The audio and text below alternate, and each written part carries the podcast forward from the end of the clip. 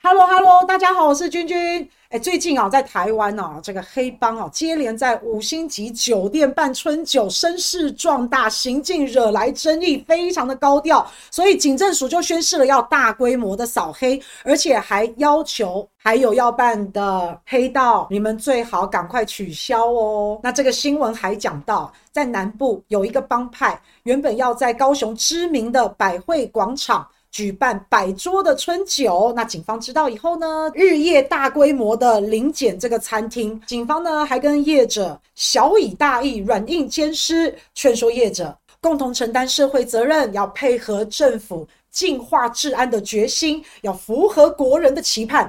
餐厅业者，你们不要沾染上黑道哦，免得你们惹得一身腥，日后你们被民众嫌弃，以后反而会影响你的生意。然后后来业者就乖乖配合啦。就把这个百万元的春酒订单把它退了。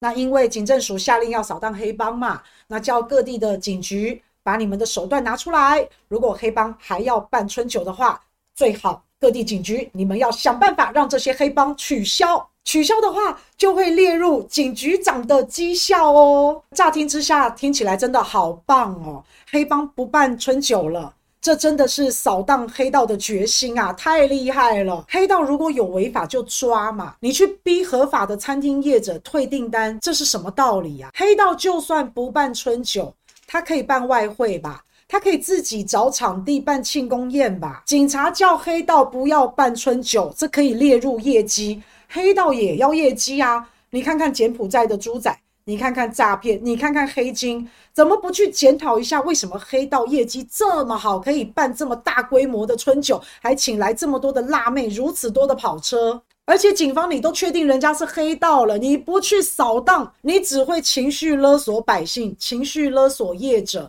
所以现在黑道不能高调的办春酒，但是黑道可以低调的杀人放火、抢劫、诈骗，是不是？其实就算人家是黑道。那人家是合法的手段，找餐厅办春酒、吃饭聚会。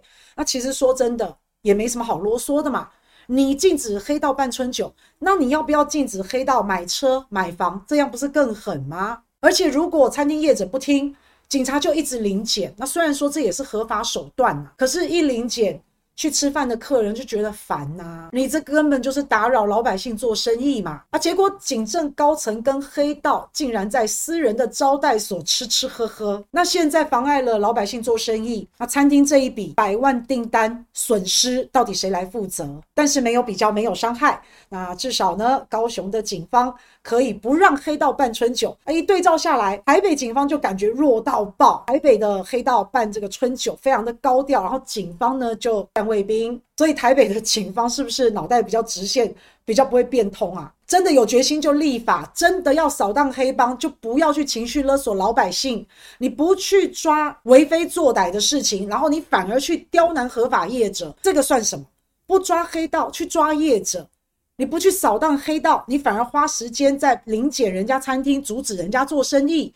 你政府有没有决心扫荡黑帮？大家都有眼睛在看。可是今天这样的行为，真的是在妨害人民做生意，在骚扰百姓做生意。你让人家没有生意做，然后这却变成你警方的绩效，这不是很奇怪吗？难道塔利班你完全执政了七年，你现在才意识到这个问题吗？你怎么不去抄黑道的经济来源？你去弄人家的餐厅，这不是因噎废食、掩耳盗铃吗？你不去抓坏人，不去抓违法乱纪，然后你去管人家办春酒，好像黑道不办春酒就没有黑道一样，这是装死吗？所以解决不了黑道问题，那就解决办春酒的餐厅；所以解决不了问题，就解决那个提出问题的人。到底谁才是黑道？到底谁才是流氓啊？餐厅业者竟然怕。到百万订单都不要了，所以到底谁在欺负谁啊？只希望警方在禁止合法春酒之余，也记得要抓为非作歹的事情，好不好？还有餐厅业者，大家以后眼睛要放亮一点，罩子要放亮一点。有任何人来订尾牙、订春酒、订餐，大家都要能够分辨他到底是不是黑道。所以最后我想问一下。